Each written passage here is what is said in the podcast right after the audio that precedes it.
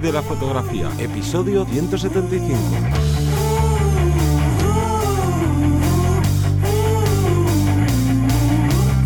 Bienvenido o bienvenida al podcast que te enseña a vivir de tu pasión, es decir, vivir de la fotografía donde semana tras semana te traemos todo lo relacionado con el mundo fotográfico como negocio, ya sea pues el posicionamiento en Google, cómo crecer en redes sociales, cuánto cobrar a tus clientes, cómo tratar con ellos, la marca personal y bueno, todo esto que incluye el marketing para fotografía, pero me voy a presentar, yo soy Johnny Gómez y conmigo y contigo tienes a Teseo Ruiz. Hola, buenas. El tema que te traemos esta semana al podcast es sobre localizaciones para hacer tus sesiones en exteriores, que es algo, oye, pues que mucha gente únicamente trabaja en exterior y claro, al final ya vivas en una ciudad más grande, más pequeñita, eh, ¿no? al final vivas donde vivas, terminas como agotando todas esas localizaciones que ya te conoces y dices, hostia, ¿y ahora, ahora dónde voy yo a hacer fotos para que no, no, para que no vean los clientes que estoy en los mismos sitios o que tú mismo o tú misma ya te veas ahí diciendo, joder, otra vez ir a fotografiar este sitio que es muy bonito, pero lo he exprimido y entonces es como descubrir que te vamos a contar cuatro métodos para descubrir esas nuevas localizaciones chulísimas para, ¿no? Pues para seguir haciendo ese gran trabajo fotográfico. Pero antes toca el call to action de este podcast, así que Teseo, cuéntanos. Como cada semana recordaros que en vivirdelafotografía.es tenéis vuestra academia personalizada online, donde tenemos un apartado de técnica fotográfica, de marketing, de edición y que ya tenemos 36 cursazos muy completos, muchísimas horas de formación a nivel teórico y a nivel práctico para que lo veáis, para que podáis, como digo yo, cacharrear en casa, poderlo poner en práctica con vuestro propio equipo y que estoy seguro que más de uno, más de una eh, habrá escuchado sobre ello, pero todavía no se ha animado. Bueno, pues ya sabéis que por solo 33 céntimos al día, 10 euros al mes, sin un tipo de permanencia, cuando queráis podéis, eh, una vez que hayáis visto todo el contenido, si os da la vida para verlo todo, podéis eh, salir, pero estoy seguro que vais a estar más de un mes hasta poder consumir todo ese, contenido, como digo. Y todo esto lo vais a encontrar en vivirdelafotografía.es barra academia, ¿vale? Para poder verlo ahí. Bueno, pues vamos a empezar ya con el tema, ¿no? Sí, el primer consejo o lugar donde puedes descubrir muchas de esas localizaciones al final está en tu bolsillo, que es Google Maps, ya que con Google Maps, pues, de primeras, puedes ver un vistazo a toda la ciudad, ¿no? Esto de vista satélite, no la vista que utilizamos normalmente cuando pues vas conduciendo o vas guiándote, sino con la vista satélite puedes ver muchas zonas abarcar vamos, todas las zonas que quieras en poquito tiempo y esto te, bueno, pues te sirve mucho porque, por ejemplo, quieres buscar localizaciones así, digamos, que apartadas de, no que empiece ya la naturaleza, oye, pues puedes verlo con eso de manera súper fácil. Que buscas zonas abandonadas, también es súper fácil de encontrar con Google Maps. Que quieres ver callecitas de estas pequeñas, así, estrechitas y demás, también con Google Maps, ideal. Pero esto es solo como la punta del iceberg, porque luego una de las cosas que creo que son más útiles es la funcionalidad que tiene de Street View que te, ¿no? Entras en Google Maps eh, desde el ordenador y sabes que puedes ahí arrastrar un muñequito y colocarlo en una parte de, la ciudad y entonces vas viendo, eh, ¿no? Con este entramado de fotografías en 3D que va creando los, los coches de Google que se van paseando y haciendo fotitos, pues al final tú vas paseando por la ciudad sin tener que estar desplazándote, que esto lo que te gana sobre todo es en agilidad y decir, vale, pues a mí me gusta mucho el barrio de las letras aquí en Madrid, pero no me lo conozco y sé que por ahí tiene que haber sitios chulos, pues coges al muñequito ahí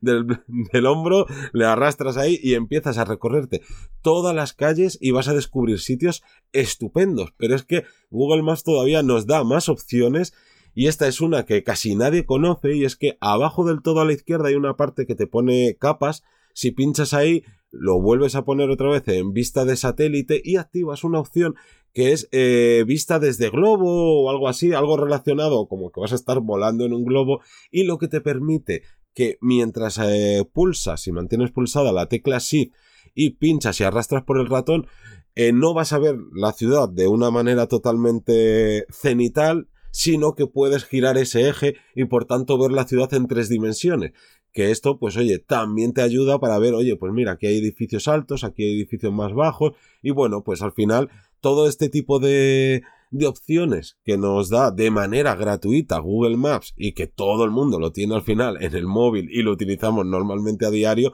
oye, vamos a utilizarlo para nuestro trabajo en fotografía y en este caso para descubrir esas nuevas localizaciones a las que ir a hacer sesiones de retrato o bueno, otro tipo de, de sesiones con las que te lleves el, ¿no? el pan a tu casa. Pero también, antes de terminar este punto, quería eh, recordar que no todo el mundo tampoco yo creo que lo utilice y es que según vas visitando no virtualmente la ciudad pues hay muchos pines de aquí hay este metro aquí hay este esta cafetería o aquí hay estos lugares históricos y si pinchas en cualquiera de ellos en la parte izquierda se te abre ahí como un menú con fotografías que hacen todo tipo de usuarios y que claro como las están geolocalizando pues oye, te viene genial para ver realmente, o bueno, realmente no, porque de las otras maneras también lo puedes ver, pero oye, se te puede escapar algún detalle que lo ves con esa foto, que no es que sean fotos bonitas precisamente, pero son muy prácticas para saber, oye, pues que hay en estas localizaciones y demás. Así que yo, por lo menos, Google Maps es una de las de las aplicaciones eh, que más utilizo para buscar localizaciones. No sé si tú también haces uso de Google Maps o utilizabas esto de la visión globo. Sí, sí, de hecho yo lo voy almacenando, toda esa información, me gusta almacenarla, tengo incluso mis propios como mapas guardados con otros, eh, con otros pines de otros lados, porque siempre mire bien tener referencias e ir ampliando, lo que pasa es que llega un momento que a veces tengo tantos que no, que no, me marcas. un poco caótico, pero, pero sí que es cierto que, que lo utilizo bastante, sobre todo en exteriores, para darle un, una vuelta a esa fotografía que queremos hacer y no, y como bien decías tú, no repetir el mismo sitio, aunque muchas veces los clientes no se dan cuenta, pero las fotos incluso que subimos a redes y demás, estamos siempre en los mismos sitios, las mismas localizaciones, pues a lo mejor se puede ver muy repetitivo. Otro punto clave eh, que yo utilizo para ese tipo de cosas, ya no solo, como decíamos, la parte de Maps, sino las propias redes sociales. Y en este caso, yo, por ejemplo, eh, destaco mucho Instagram, que es a día de hoy la que, con la que más suelo trastear ese tipo de cosas, sino eh, respecto a las geolocalizaciones fotografías tomadas en el bar o en el restaurante o en el tal, que a mí me parecen chulísimas porque me permite, si ha habido ya alguien que ha ido ahí a preguntar, oye, ¿puedo hacer unas fotografías? ¿Puedo utilizar el espacio? Vale, pues yo voy igualmente, oye, mira, he visto esta publicación, sé que colaboráis con otras personas, otros fotógrafos, fotógrafas, me gustaría también ofreceros esta colaboración o cuánto vale el espacio o el alquiler. Entonces, a partir de ahí hablo de espacios como cerrados y en este caso más en Madrid,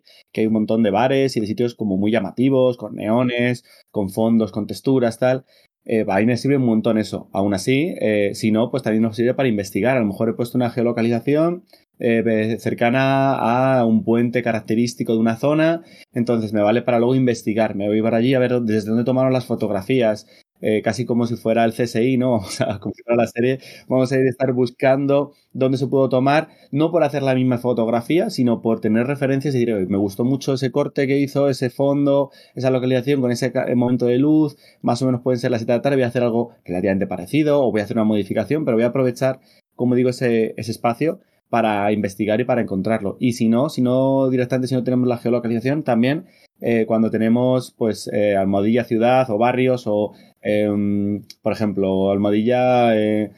Toledo, Getafe, bueno, Toledo es muy grande a lo mejor es muy, muy famosa, pero a lo mejor pueblos más pequeñitos, pueblos o lugares o zonas o barrios, incluso zonas de naturaleza que te puedan valer como una palabra clave para decir, vale, pues resulta que estas fotografías fueron tomadas en, en la sierra de no sé qué, en esta zona pues voy a aprovechar porque todavía queda nieve y me voy para allá a ver la nieve, a hacer fotografías con la nieve. Entonces, estas palabras clave o estas geolocalizaciones nos permiten investigar. Yo creo que la definición sería investigar más sobre estas localizaciones y sacarles todo el partido. Claro, y es que al final vivamos en un sitio más grande o más pequeño, no nos conocemos nuestra ciudad ni de broma y es genial tener todas estas posibilidades a nuestra mano sin tener que estar pateándonos todo, que claro que ahí tardaríamos no días sino, sino meses en descubrir cada, cada rinconcito. Pero pasamos a otro punto y este es uno pues digamos que entre comillas un poco novedoso y es que empiezan a surgir aplicaciones que son para pues digamos como orientadas a la comunidad fotográfica y que básicamente lo que hacen es que tú compartes, no es que compartas la fotografía, sino que compartes localizaciones para que el resto de personas, tanto aficionadas como profesionales de la fotografía, pues puedan ir también o descubrir esos lugares para hacer fotos. Hay dos que son para mí las que más me gustan. Una se llama Spot Shot y otra No Filter, eh, si mal no recuerdo, luego también ponía No Filter dos puntos Spot Básicamente lo, o sea, lo voy a dejar en las notas del programa, los enlaces a, la, a las dos aplicaciones, por si queréis echarles un ojo. Y esto lo que, como funciona, por ejemplo, la que más me gusta, que es Spotshot, que además es la que más comunidad tiene, pues tú solo entrar en la aplicación te vienen como unas categorías y te pone eh, ciudad, eh, neones o interiores, que casi todos son bares, naturaleza, puentes, ¿no? Una serie de,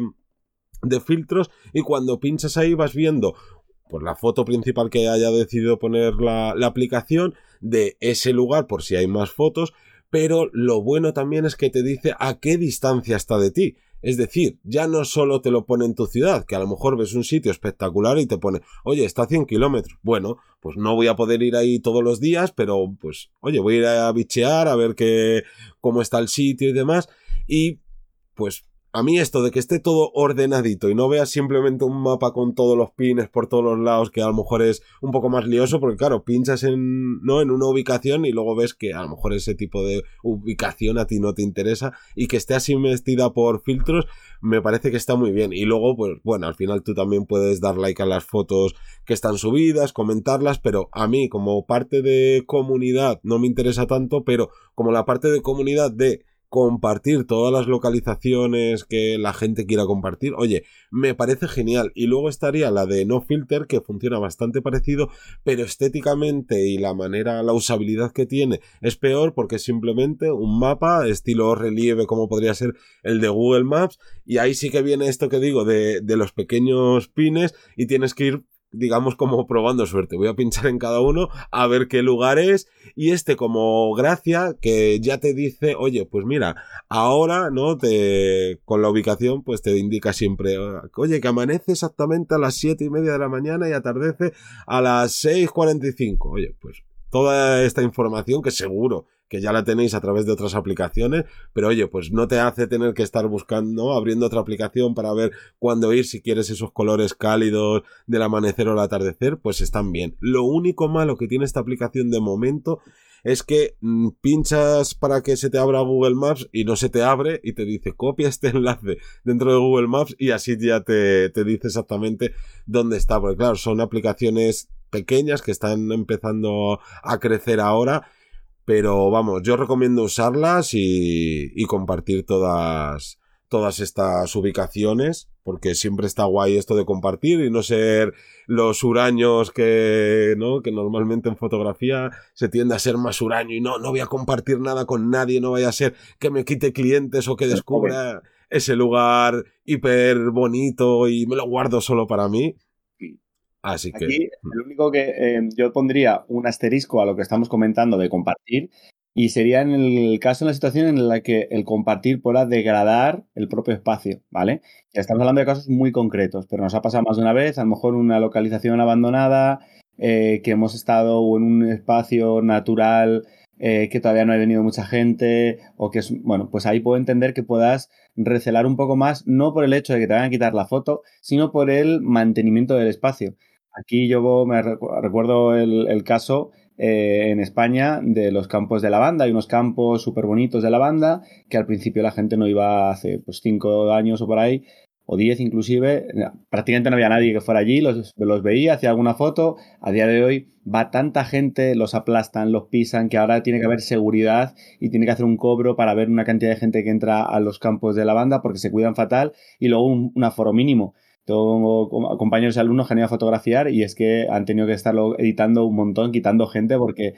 era una locura la cantidad de gente. A lo mejor había 100, 200 personas en un espacio pequeño, solo porque la lavanda era muy bonita, quedaba muy bien el color. Entonces, también entiendo que en ciertas circunstancias en concreto, por el mantenimiento podamos decir que no, pero generalmente eh, por compartirlo, como digo, no, no va a pasar nada. Sobre todo en sitios de naturaleza, porque al final, ¿no? En una ciudad, pues si eres un guarro, pues va a estar guarra la, no el asfalto, pero no estás dañando la naturaleza como lo que decías de, de los campos de lavanda. O yo recuerdo que hace bien poco cerraron un puente que hay en la laguna de Rivas, que vamos, o sea, ahí se graban videoclips, eh, había sesiones todos los días, aficionados, no aficionados y tal. Y claro, de tanto, tanto que iba la gente, se iba deteriorando cada vez más un puente histórico que tiene, pues no sé, estará, sí, tendrá más de 100 años. Y al final lo que han hecho ha sido cerrarlo, remodelarlo para que no sea peligroso porque hubo accidentes y ahora la verdad es que lo han dejado bastante más feo, ya no tiene ese toque especial que tenía antes, así que, oye, compartas o no compartas las ubicaciones, lo que sí que hay que hacer es cuidarlas y no destrozarlas y dejarlas bonitas y si ya está destrozada, pues tampoco, ¿no? Sobre todo si en naturaleza no nos cuesta nada que llevarnos un poquito de mierda de, de la gente que no ha sido como debería ser. Correcto. Y ya por último, el último punto, y puede parecer el más obvio, pero a mí es el que, generalmente he sacado mejores em, localizaciones, que sería el pasear sin rumbo. El em, invertir unas horas de tu tiempo en dar, buscar localizaciones, dar paseos y similar en diferentes localizaciones, diferentes zonas que tú puedas pensar que pueden dar eh, resultado. Yo, por ejemplo, aquí en Madrid Centro, lo que hago es irme a localizaciones, a lugares eh, de bastante nivel económico, eh, barrios de muy alto nivel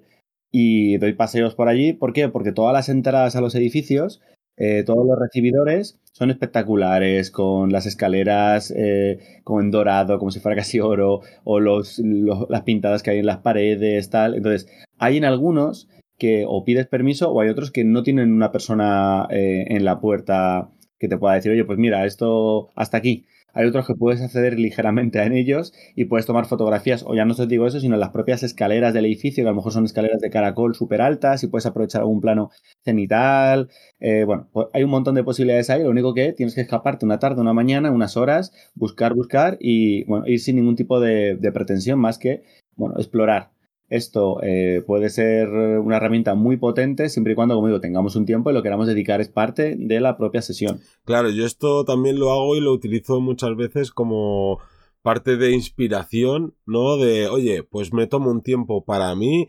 me cojo los cascos, me pongo la música que más me guste o la que más utilice para todos estos temas de creatividad y empiezo a, como bien has dicho, a andar sin rumbo. Porque obviamente te vas, lo que dices tú, a alguna zona que te interese o que ya sepas que tiene sitios chulos y a partir de ahí a perderte. Y yo principalmente suelo terminar buscando las calles más recónditas, las más pequeñitas, que muchas veces pues hay pequeños tesoros ahí escondidos de lugares súper chulos y está genial. Y claro,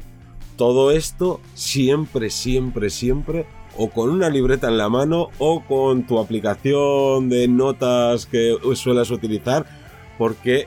mm, la vida no nos da y de repente ves una ubicación, se te ocurre incluso qué foto hacer, no sé qué, ay, qué guay, qué productivo estoy siendo ahora y según te estás volviendo a casa es como, uy, yo qué pensé que iba a hacer en este sitio. Y se te olvida. Y obviamente a lo mejor en esa misma tarde o mañana no se te olvida, pero lo que está claro es que dentro de una semana va a ser muy difícil que te lo aprendas, así que todas las cosas, todas las localizaciones, todas las fotos que se te ocurran mientras estás buscando esas localizaciones, ir apuntando todo para tener ahí ¿no? tu cuadernito de ideas de fotos a hacer para que nunca se te olvide y puedas utilizarlas en el futuro. Yo creo que con estos cuatro puntos clave, más de uno y más de una van a, poder sacar ese partido a las localizaciones y, no tener la excusa de decir, no, es que no sé dónde hacer las fotos, es que de donde vivo es un sitio muy feo o no se me ocurre. Bueno, vamos a dar una vuelta y vamos a ver qué posibilidades encontramos. Así que nada, dar las gracias a toda la gente que se suscribe a los cursos, a los que nos escucháis en Apple Podcasts, en Spotify, en Evox. Y como siempre, nos vemos todos los lunes a las 7 de la mañana. Un saludo. Hasta luego.